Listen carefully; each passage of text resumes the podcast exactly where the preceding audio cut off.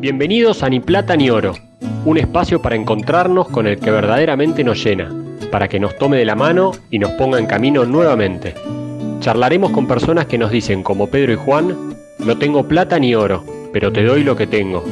En el nombre de Jesucristo de Nazaret, levántate y camina. Este podcast es a beneficio de los hogares de la parroquia Nuestra Señora del Pilar. Si te gusta, te pedimos que nos ayudes donando a través del link que está en la descripción de cada episodio. Muchas gracias. Arrancamos. Muy bienvenidos a todos. Hoy estamos con Sofía Nazar. Sofi tiene 43 años y tiene cinco hijos entre los 12 y los 2 años. Está casada con Pedro y se nos une desde la provincia de San Juan. Sofi es guardaparque y trabaja en la Administración de Parques Nacionales, en este momento en el Parque Nacional El Leoncito. Sofi es una amante de la naturaleza y también una persona de, mucha fe. Entonces, hoy queríamos preguntarle acerca de estas dos cosas, ¿no? De, la fe y la naturaleza, lo que es el cuidado del medio ambiente, qué es lo que nos pide Dios en este respecto y cuáles son las cosas que podemos hacer como cristianos. La señal de internet no parece ser la mejor, así que mil perdones si algún pedacito que se llegue a cortar. Muy bienvenida, Sofi. Hola, bueno, muchas gracias.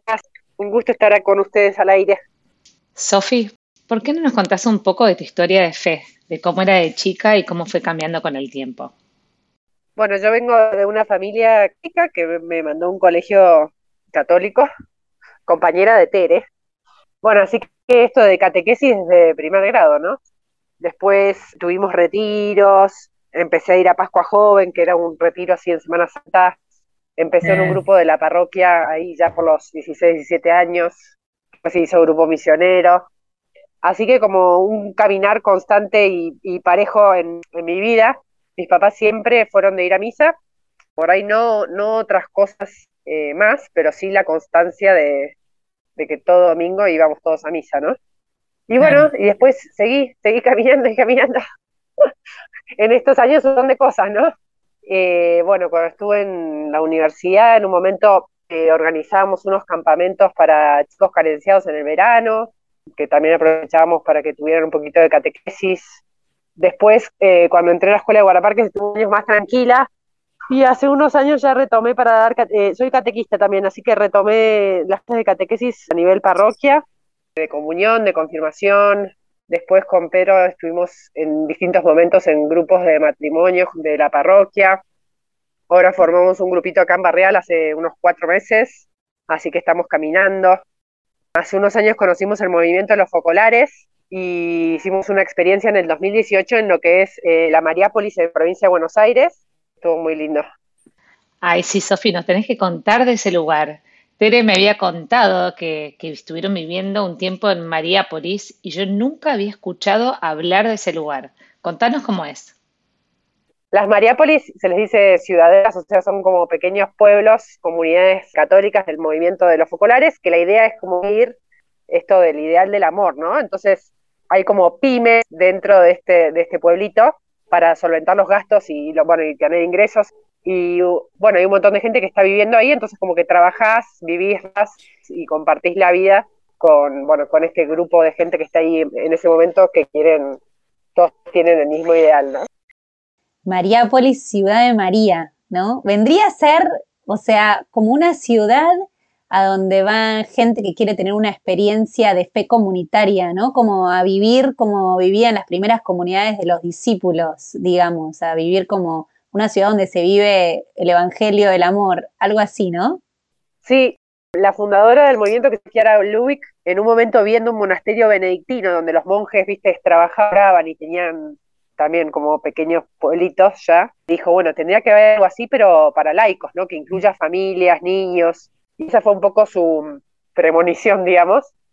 Y, y, la primera ciudadela que hubo está en Italia, que sigue siendo, ¿no? Y por ahí es la más grande. Esta de Argentina eh, es chiquita, ¿no? Tiene, no sé, entre 80 y 100 personas viviendo cada año. ¿La mayoría de la gente va por un tiempo a Mariápolis, tipo a vivir una experiencia, o hay gente que está viviendo ahí en forma permanente?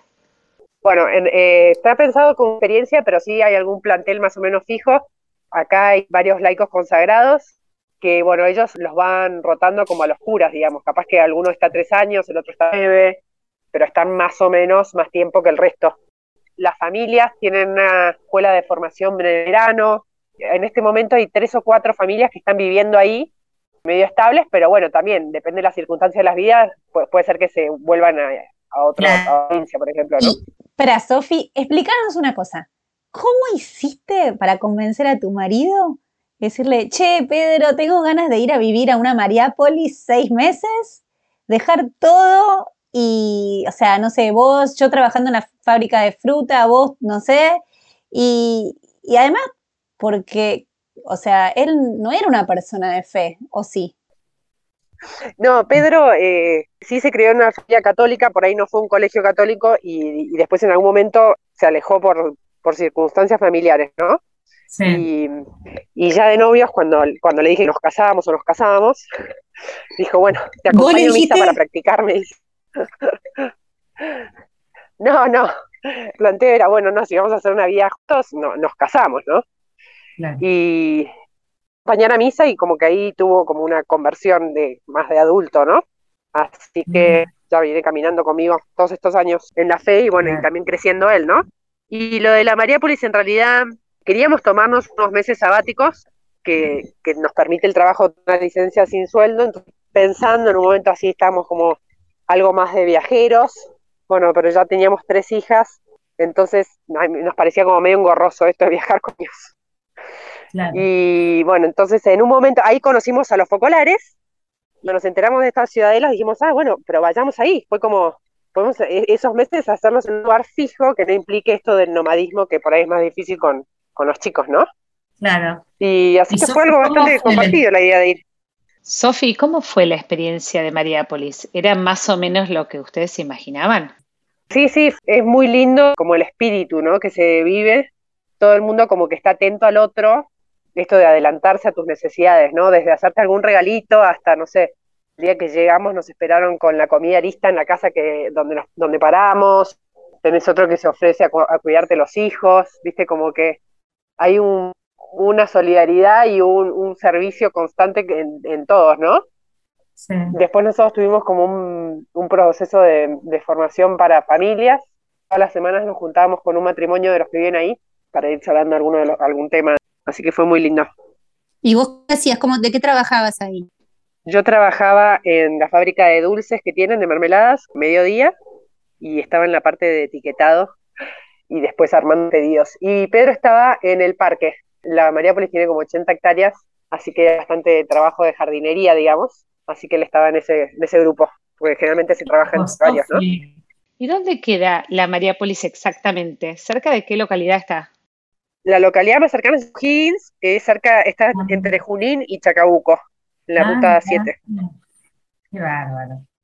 ¿Y si alguien que nos escucha le interesa ir, puede ir cualquiera? Por el día. Sí, en realidad tienen también hospedaje, así que se usa mucho para retiros o para ir a descansar.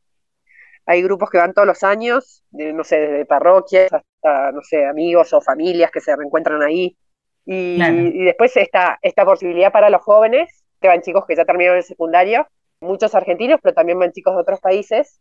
Y bueno, después tiene como estos momentos de formación que el de familias está pensado para el mes de enero, que también se puede ir con toda la familia, eh, unos dos, tres semanas. Ahí Sofi contó que íbamos al colegio juntas, ¿no? Y a mí algo que siempre me impresionó de Sofi, ella cuenta, ah, sí, me fui a la Mariápolis, pedimos un año sabático, nos fuimos, como que parece que las cosas fueran fáciles, ¿viste? Sé, Sofi dice, me voy a la luna y te aseguro que la semana siguiente ya está yéndose a la luna. Dice, hagamos esto y las cosas te resultan. Es como que, no entiendo cómo hace Sofi. Las cosas que al normal de los mortales nos parecen difíciles, vos haces que parezcan fáciles y como que las haces realidad. Tenés una visión y allá vas. Quería preguntarte cómo es eso, cómo haces. bueno, no secreto. Lo tengo como algo natural, ¿no? Pero para mí es eso de que si querés algo en la vida se puede lograr, ¿no? Entonces simplemente hay que buscar los medios. A veces también es el momento, ¿no? Pero, pero sí, como que si te lo propones, y tenés que trabajar en pos de eso y, y adelante. Sí, sí, parece tan fácil cuando lo decís, pero bueno, siempre me intrigó. Yo cuando quería hacer un viaje, el viaje en el que conocí a mi marido, y dije, ¿quién me va a acompañar a Machu Picchu en estas dos semanas que son las únicas que tengo? Sofi, ¿querés venir a Machu Picchu? Bueno, dale. Y ya está, yendo a Machu Picchu, como que no te complicás, haces. Y no es algo normal decir, voy, voy, dejo todo, voy. Yo me acuerdo, vos decías, quiero vivir en un parque nacional y que mi vida sea ser guardaparque. Y nosotros nos mirábamos y te decíamos, estás loca, ¿cómo vas a lograr eso? Sí, sí. Y pero, ¿y tu proyecto de familia? ¿Con quién te vas a casar si haces eso? Bueno, me voy a casar con un guardaparque. Y acá estás, viviendo en un parque nacional, casada con un guardaparque, haciendo ese sueño. Y parece fácil. Sí, bueno, también por ahí sí, sí sé que nací como en un lugar privilegiado, ¿no? Porque en una familia con bastantes recursos económicos, digamos, entonces como que en, realidad al no sentir nunca carencias, también de algunas cosas son más fáciles, ¿no? Día estaba dando otra charla y, contaba esto, ¿no? De que mi papá siempre fue como muy, muy cariñoso y de, hacerme sentir como la, la reina del mundo. Esa autoestima también te lleva a sentir que puedes lograr lo que quieras, ¿no? Y de mucha libertad para soñar, ¿no? Porque de chicos muchos sueñan con ser, no sé, guardaparque, astronauta, actor de cine, pero ya a medida que vamos creciendo cuesta más, ¿no? Sostener esos sueños que se salen de lo que la mayoría de la gente hace, ¿no? ¿Cuándo nació tu sueño de ser guardaparque? Cuando era chica, me acuerdo de preguntarle a mamá eh, como qué tenía que estudiar o hacer para trabajar con la naturaleza, ¿no? Y ella me dijo, tenés que estudiar biología. Bueno, y ahí quedó, viste, como que el proyecto era biología. Después en el secundario como que se me fueron un poco las ganas y quinto año, bueno, finalmente me decidí por biología. Mi papá me decía, ¿por qué estudias jardinería, viste, paisajismo? Así que, bueno, no. Y ahí empecé a hacer algunos voluntariados en parques nacionales, ya, ya estudiando biología yo, bueno, y en un momento al querer esto decir, bueno, yo quiero vivir en un parque, bueno, no, entonces o, soy guardaparque o, o, me caso con un guardaparque, ¿no? Y bueno, y después pues, se fue dando, ¿no? También ya tenía como 21 y un día caminando en un parque nacional dije, no, bueno, yo quiero esto, ¿no? Y ahí fue cuando dije, bueno, voy a ser guardaparque y voy a esperar unos años a que, a que se dieran las cosas para, para entrar. Ay, qué lindo, por un lado, escuchar el anhelo ese tan fuerte que tenías adentro y ir por eso, ¿no? Y, no es tan fácil tampoco ser guardaparque, tenés que esperar hasta que se abran cupos dentro de una escuela de guardaparques, que tampoco es tan fácil, ¿no? Sí, tenés que esperar que se abra la convocatoria de parques nacionales que no la abren todos los años. Y bueno, además se tiene bastantes requisitos para entrar. Sí. Y bueno, contanos, que un día estabas ahí en clase y un chico te llamó la atención. Sí, sí, bueno, Pedro me, me gustó desde el principio, digamos bueno, tardamos un poquito porque el novio después cortó, después hubo otra novia, yo también salí con otro chico, así que como que costó un poquito. Pero bueno, sí, cuando empezaba el segundo año de cursada nos pusimos novio. Bueno, y ahí después sabemos que se casaron, tuvieron cinco hijos, pasaron por... Espera, ¿estuvieron dos veces en este mismo parque nacional o no? Sí, sí, el Leoncito fue nuestro primer parque, tuvimos cinco años y acá nacieron las, las dos hijas más grandes. Después nos fuimos a Tucumán, a un parque que ahora se llama Conquija, porque yo quería vivir en la selva. Así que ahí estuvimos en la selva, pero no fue tan, tan como esperábamos, porque al año de vivir en la selva se cayó el puente que había para entrar al parque, se lo llevó una creciente. Ah. Así que nos tuvimos que mudar a la ciudad que, se llama Concepción, y bueno, ya, ya, no era como el mismo proyecto de la selva, pasó a una ciudad semi-industrial que, bueno, no nos gustó tanto, tanto. Después nos fuimos al parque eh, Los Alerces, que hay en Chubut, ahí nacieron los dos varones y bueno, y después nos volvimos para acá. Este año nos volvimos a San Juan. Y contanos, ¿qué es lo que a vos te llamaba de la naturaleza? Es como un llamado y como un, amor, ¿no? Porque siempre tuve como bastante sensibilidad hacia los animales o, sí, amor por la naturaleza, disfrutar muchísimo mm. el contacto con la naturaleza y de algún modo sentirme perdida cuando estoy en una ciudad, ¿no? Y eso lo que te llenaba era ahí, o sea, ahí te sentías en tu lugar, al aire libre. Claro, claro. De hecho, yo me quedé estudiando biología en Buenos Aires, pero yo sabía que me quería ir de Buenos Aires. Entonces, en un momento diría, ¿cómo a no quedarme atrapada en, la ciudad, no? Sofi, y contanos, ¿tiene algo de relación de todo tu amor a la naturaleza con tu fe? Sí, porque es como mm, reconocer esta mano de Dios en toda la creación, ¿no? Un poco esto del espíritu de San Francisco de Asís, de tratar y ver a todos como hermanos, en esta fraternidad no solo entre los seres humanos, sino también con, con los otros seres vivos, ¿no? Entonces, como es este respeto por la creación, por ser algo sagrado, ¿no? Como que en todas las cosas está Dios, entonces en esto de, de cuidarlas o protegerlas o respetarlas, también tiene que ver con el vínculo con, con Dios Padre, ¿no? ¿Y vos lo ves a Dios en la naturaleza? ¿En qué lo reconoces? En, en esto como en lo perfecto. Es, es, impresionante, desde la belleza de los paisajes, de, de lo grande a lo chiquito, en, en, en, lo perfecto del funcionamiento de la naturaleza, de que, que, es como una economía circular, digamos, todo se recicla, por ejemplo, esto, ¿no? Las redes tróficas, eh, después en los detalles, los detalles de una flor o de un insecto, como que todo es espectacular, ¿no? Mucha imaginación. ¿Tanta imaginación para crear todas las especies, todos los animales, todos los paisajes? Sí, y además cuando te vas viendo cómo las cosas castran, no sé, como por ejemplo el, agua, todos necesitamos el agua para vivir, acá estoy viviendo en un ecosistema que es desértico, y bueno, y sin embargo aparece una vertiente y vos vas por el medio del desierto y se va a un arroyo y entonces de los bordes de la roca brota el agua y va, va, creciendo el arroyo y entonces alrededor del arroyo hay un montón de plantas, entonces los animales pueden ir a, a beber, después, no sé, las, las plantas adaptadas a, a la escasez de, de, agua, viste, que el cactus que es así gordito para almacenar agua, la otra plantita que tiene la espina para, no sé, o las raíces, todas esas cosas como que se van amoldando y esto, ¿no? Que en realidad, claro, las plantas que han quedado son las que, las que se adaptaron al ambiente, ¿no? Pero termina siendo algo como perfecto. Qué lindo lo que contás, Sofi. Te imagino una persona muy perceptiva, ¿no? Eh, capaz de percibir, disfrutar la naturaleza, percibirla, cuidarla. Creo que a muchos nos pasa, yo me incluyo, que a veces andamos por la vida y nos cuesta percibir lo que tenemos alrededor. Por ejemplo, yo a veces salgo a, no a caminar y me doy cuenta que voy escuchando música y por ahí no estoy escuchando ni mirando ni inmersa en, en esa naturaleza que, que, me rodea, ¿no? Y qué importante que es desarrollar esa percepción para, para encontrarlo a Dios, ¿no? En, en nuestro alrededor. ¿Te ayuda? ¿Sentís que vivir ahí en, en medio de la naturaleza te ayuda a ser más perceptiva? Sí, a mí me pasó, viví como un año y medio en Bariloche y manejaba todos los días casi desde lo que es la, la avenida Bustillo, ¿no? Desde Yau para el centro.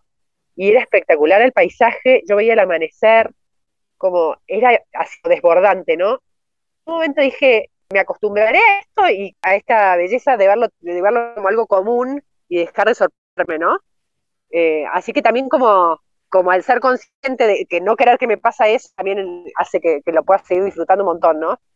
Eh, ahora el pueblo donde estoy es, divino, el paisaje para el este, para el oeste, para todos lados, para el cielo. Y después por ahí esto de cuando uno vive en la ciudad, de algún modo se va como alejando de, del contacto con la naturaleza y esa alienación de algún modo hace que como sociedad vayamos tomando decisiones eh, incorrectas ¿no? en cuanto al ambiental. Como que dejas de reconocer al creador, entonces te equivocas en tus decisiones, decís.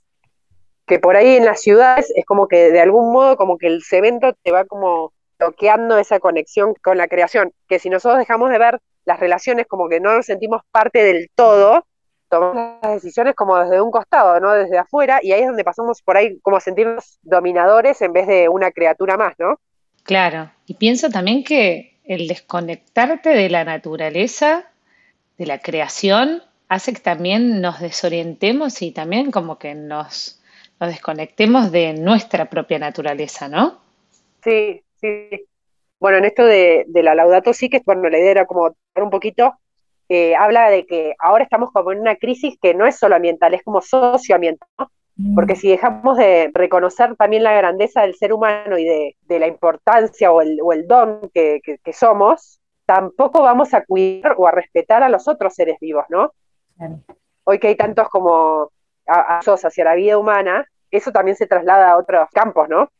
Así como hoy se descartan embriones, ¿entendés? O hay países donde hay eutanasia o cosas así, imagínate, si se le hace eso a un humano, al animal, ¿cuánto nos puede ocupar, no? O si se extingue una especie. Por un lado tenemos como un antropocentrismo, digamos, pero medio egoísta, ¿no? La cultura está como muy egocéntrica, como que cada uno busca su, su libertad, su placer, su, su acción inmediata de las cosas que quiere, ya puede ser, no sé, con el delivery que tuviste antojo de comida china y además si tenés comida china, ¿no? Como que ya no hay que, con el WhatsApp, con las redes sociales, se imita mucho el tema de la espera, ¿no? En esto de lo inmediato, entonces como que el hombre de algún modo se siente como casi poderoso, ¿no? Porque como que algo lo quiero y encima lo puedo tener casi ya, ¿no? Y eso hace que de algún modo, en el ponerme yo primero, los demás, que pueden ser también las otras criaturas, quedan en un tercer plano, ¿no? Ahora, yo también a veces veo que pasa al revés. O sea, con todos estos grupos para proteger a la naturaleza, que me parece buenísimo, que a veces por proteger demasiado a las especies se olvidan del ser humano. Entonces, por ahí hay algunas organizaciones que están más preocupadas por la extinción de un animal que del aborto, por ejemplo. Sí, también puede ser que pase, pero creo que también son como llamados, ¿no? Eh, como que cada uno tiene que asumir un rol social desde donde siente que tiene que luchar, digamos, también, ¿no? Y por ahí, el que defiende al panda, que yo me acuerdo de chiquita que yo estaba re preocupada por los pandas. me llegó la propaganda de que el panda se está extinguiendo y yo decía, pobres pandas, hagamos algo. El que tiene el llamado a, a esa especie, también es re importante que cada especie es un, es una creación, digamos, de Dios, y el que no esté, no, no, no es nuestro derecho, digamos, hacer que algo desaparezca, ¿no? Como que Dios quiso que esté y tiene su función en, la naturaleza y no tendríamos que tener como el poder, digamos, o la autoridad para decidir quién sigue existiendo y quién no, ¿no? Mm. ¿Sabes que todo este tema de la ecología y todos estos movimientos que empezaron a surgir cuando nosotros éramos más chicos, yo al principio como que pensaba que era algo como de los hippies, ¿no? Como que venían y bloqueaban algo, hacían estas campañas. Y yo decía, ¿qué tiene que ver conmigo? ¿Qué tengo que ver yo? Y en el año 2015, el Papa Francisco publicó una encíclica en la que llamaba a todos a cuidar el medio ambiente, nuestra casa en común, que se llamó Laudato Si. Y ahí es como que empezó a cambiar mi visión, de decir, che, pará, esto no es solo algo de los hippies. Está mal que esté diciendo esto, pero bueno, es un poco la realidad. Esto es algo que es de todos y que también me corresponde a mí, como ser humano y también como cristiano. Em, el darme cuenta que de verdad que hay que cuidar la naturaleza, el medio ambiente, y no solamente porque si se nos, nos quedamos sin capa de ozono nos morimos todos, sino porque es mi hogar. Y si yo en mi casa no voy, tiro papeles por cualquier lado, dejo algo roto, no sé, rompo una pared, bueno, tampoco debería hacerlo en el mundo, ¿no? Que es nuestra casa también, nuestra casa en común. ¿Cómo viviste vos todo esto?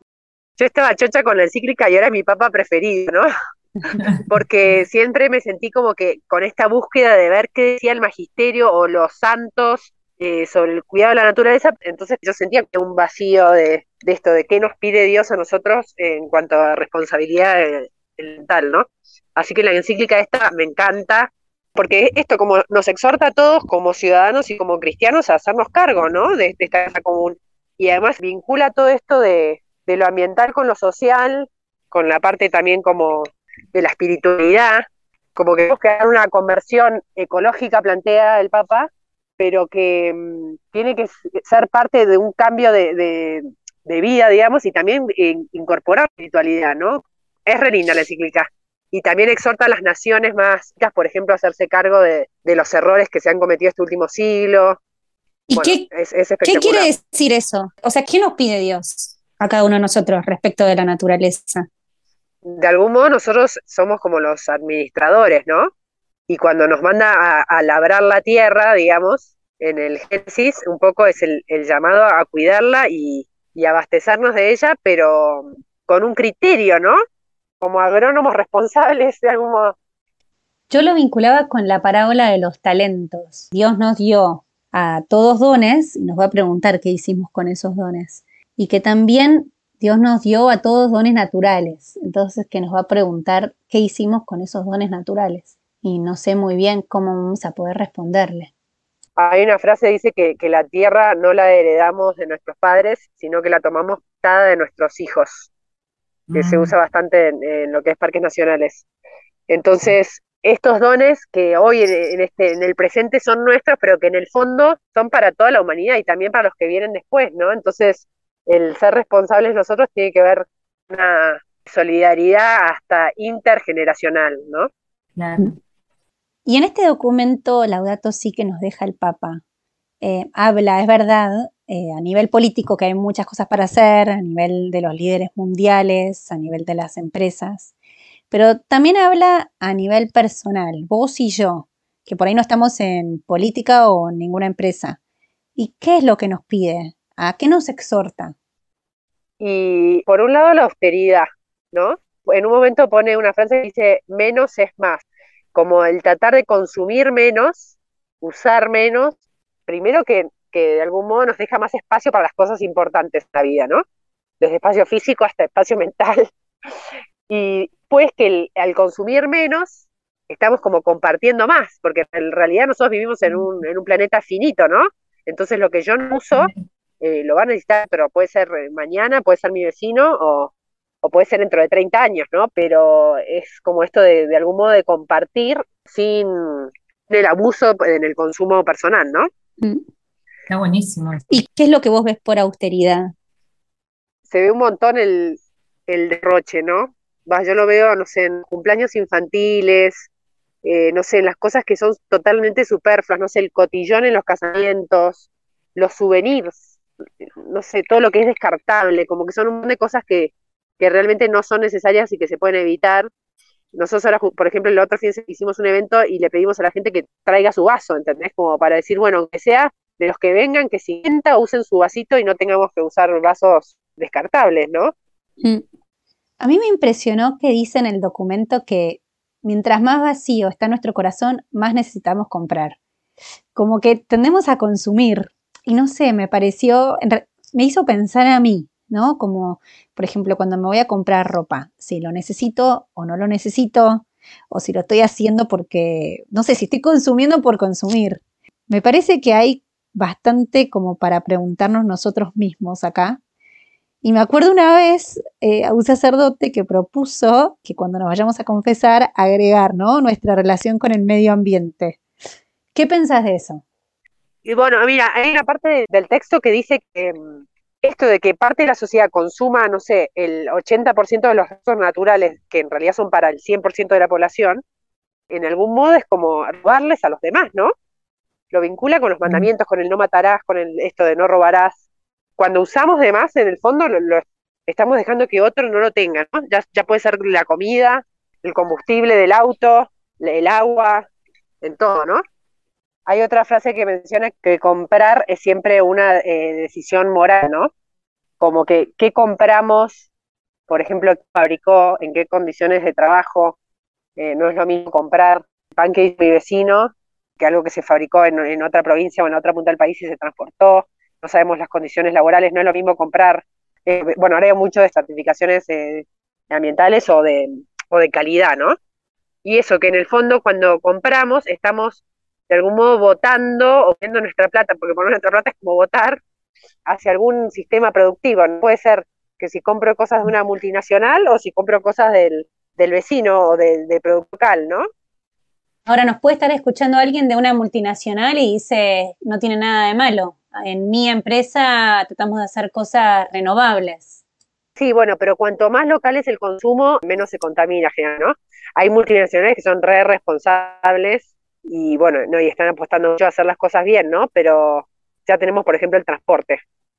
El transporte de, materiales o de alimentos o de lo que sea, de cualquier producto, ya eso contamina en, en, en esa parte, ¿no? Mm. ¿Qué consumir? ¿Qué comprar? ¿Cuánto si lo necesito? Si no, ¿de dónde? Son todas decisiones que requieren de mucha conciencia, ¿no? Y mucha responsabilidad.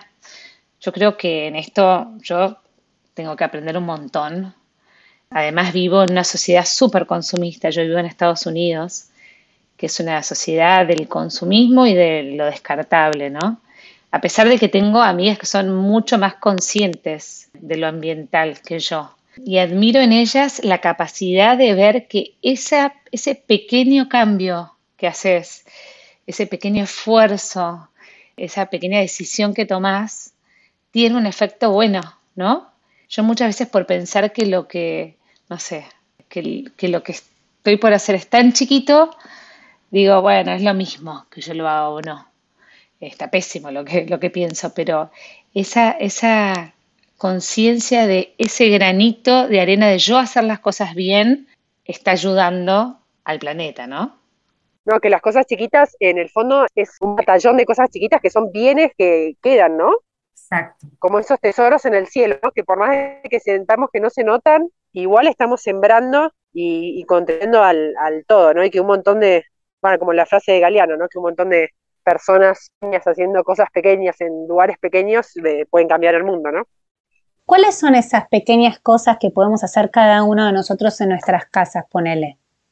Bueno, podemos ahorrar energía y agua, creo que gastar la mitad seguro, desde, no sé, acostándonos hace de noche y aprovechando la luz de la mañana o de la madrugada, hasta, bueno, no sé, cerrar la canilla cuando te bañas, cuando te lavas los dientes, cuando lavas los platos, ¿no?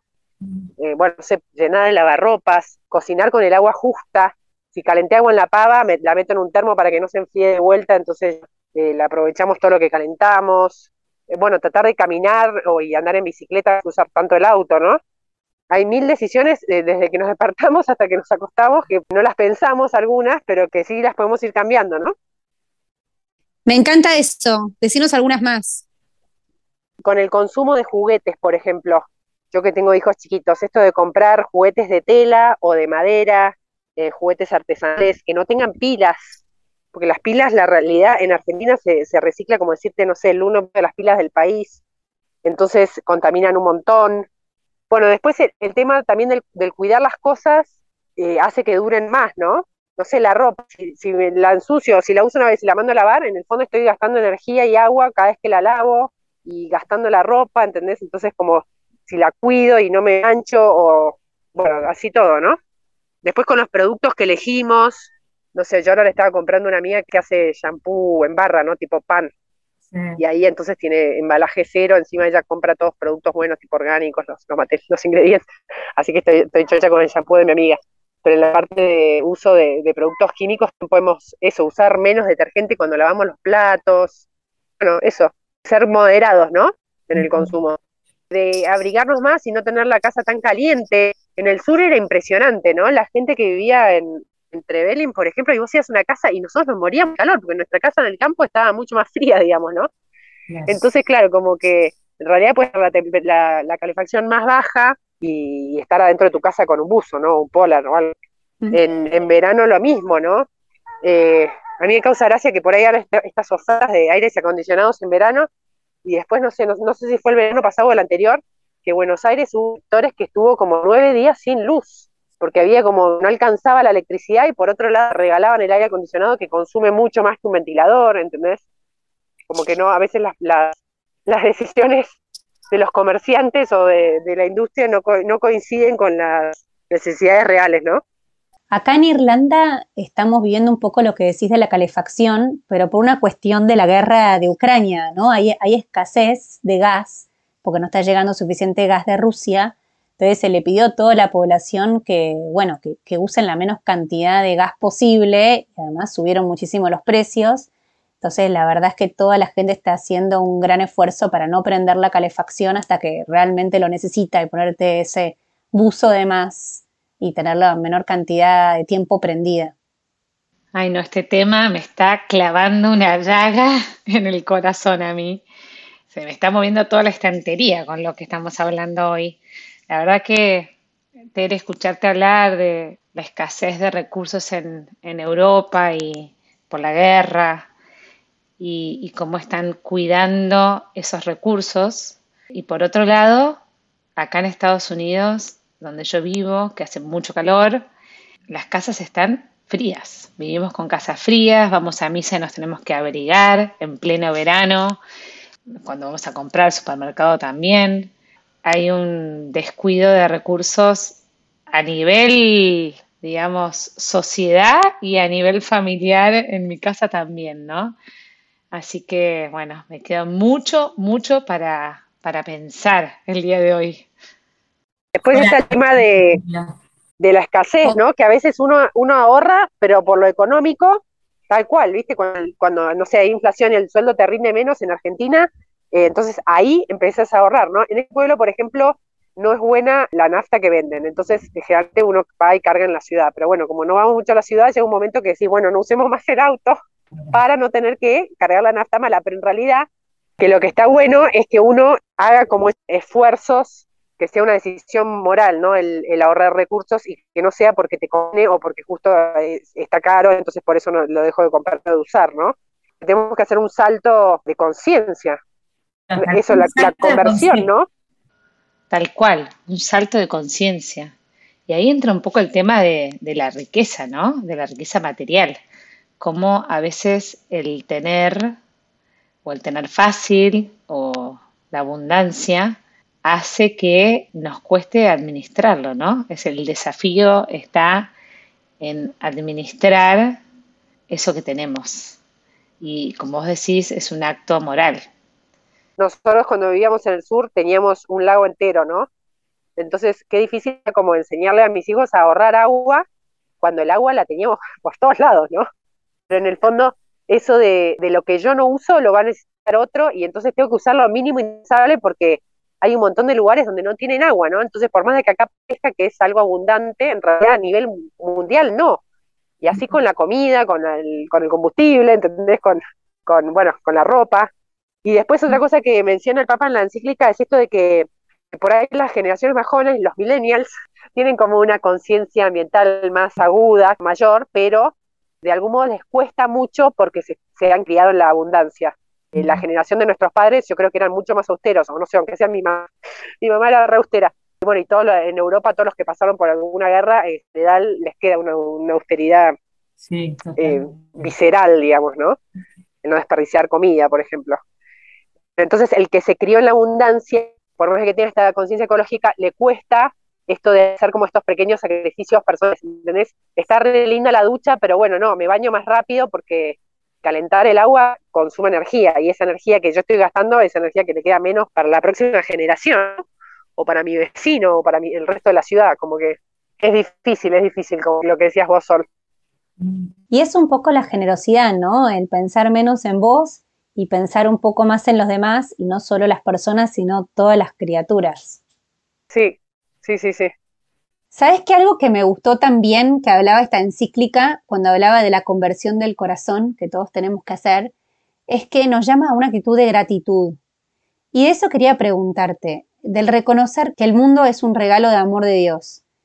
Quería llevarte a este parque nacional en donde estás, el Leoncito, porque sabemos que es un parque que está en las montañas y que tiene un complejo astronómico, o sea, un, observatorio donde se pueden ver las estrellas, pero que además no es cualquier lugar, que es, un lugar increíble en el mundo por la gran oscuridad que hay y porque tiene 250 noches despejadas de nubes, ¿no? ¿Cómo es una noche en el leoncito? ¿Y te ayuda a rezar? ¿Te ayuda en tu fe? En realidad acá los son espectaculares todo el día. Eh, hace poco estuve en Tucumán y no veías las montañas por la contaminación de la humo, por ejemplo, o polvo que había en el aire, ¿no? También me, me maravilla mucho esto de cada vez que voy a los observatorios y los astrónomos te cuentan cosas de las galaxias y de la inmensidad, ¿no? Del cosmos, eso todavía como que me sigue sorprendiendo, digo, ¿qué habrá pensado Dios cuando creó tantas cosas? Pero sí, sí, sí, en realidad es toda la naturaleza la que lleva a dar gracias, ¿no? Y a, y a esto de al lado sea Señor, ¿no? Qué lindo esas noches estrelladas. ¿Las disfrutan en familia? ¿Cómo las disfrutas? Mira, yo soy de irme a dormir temprano, así que no soy mucho de salir a la noche. Pero sí me pasa durante los meses de invierno, que cuando me voy a trabajar tipo siete y cuarto, todavía es de noche, y ahí lo disfruto un montón. Eh, por ahí de hacer dos metros en bicicleta, ir mirando, viste, los planetas que se van escondiendo, eh, por otro lado que se ve el resplandor de la salida del sol. Sí, sí, así que estuve disfrutando más las madrugadas oscuras que... ¿Cómo es un día para vos, Sofi? Qué increíble que puedas disfrutar la naturaleza en tu propio trabajo, ¿no? Es tu oficina, digamos. Eh, el equipo somos 10 guardaparques, ¿no? Así que como vas rotando. Ahí toca salir al campo, el otro día salí y vi un puma, así que volví chocha de mi recorrida que vi el puma. Y después en el arroyo vimos a un bagrecito que está, bueno, que está en, peligro de extinción porque está en ese arroyo en todo el mundo. Así que ahí disfruto un montón. Después vemos nacos, cóndores, bueno, es re lindo. Después está toda la parte de, educación y extensión. Hay días que me toca atender a los visitantes, entonces esto de, decirles qué pueden hacer, tratar con la, pequeña charla que tenemos, que como que el otro de algún modo se ponga la mochila de cuidar el parque también en el poco tiempo que va a estar en el parque. Trabajamos con las escuelas. Tenemos un programa de radio también que es como de extensión ambiental, que también esto de, transmitir, porque en realidad cuando nos quedamos muy puertas para adentro no, no alcanza, no podemos cuidar a los parques para adentro, sino que hay que cuidarlos entre todos y, y sobre todo trabajar mucho con las comunidades vecinas. ¿Algún mensaje que quieras dejar respecto de todo esto? Y bueno, que tenemos que hacer como un examen de conciencia, ¿no? Y descartar en lo más que podamos todo lo que sea superfluo, pensando en, eso, en las desigualdades enormes que tenemos en nuestro planeta. Yo a veces, mis chicas por ahí me piden que les compre algo y decirles no, porque no lo necesitamos. Y no es que no, no tenga la plata o no, no puedo eh, separar esa plata para comprártelo, sino porque hay personas que no pueden, no sé, ni, ni operarse de una operación para seguir viviendo, ¿entendés? hay personas que no tienen potable, entonces eh, la plata que yo uso en todas cosas que no son necesarias en mi vida, de algún modo la podría estar compartiendo con el que realmente la necesita para necesidades muy básicas, ¿no? ¿Y alguna cosa que le quieras decir a Dios respecto del mundo que nos creó?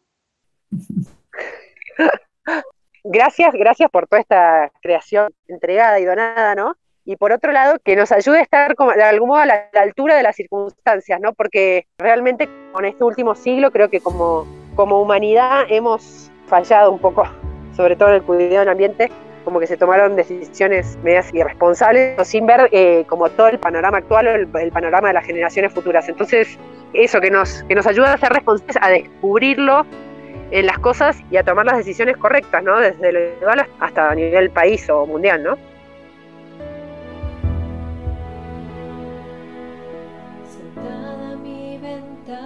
viendo el sol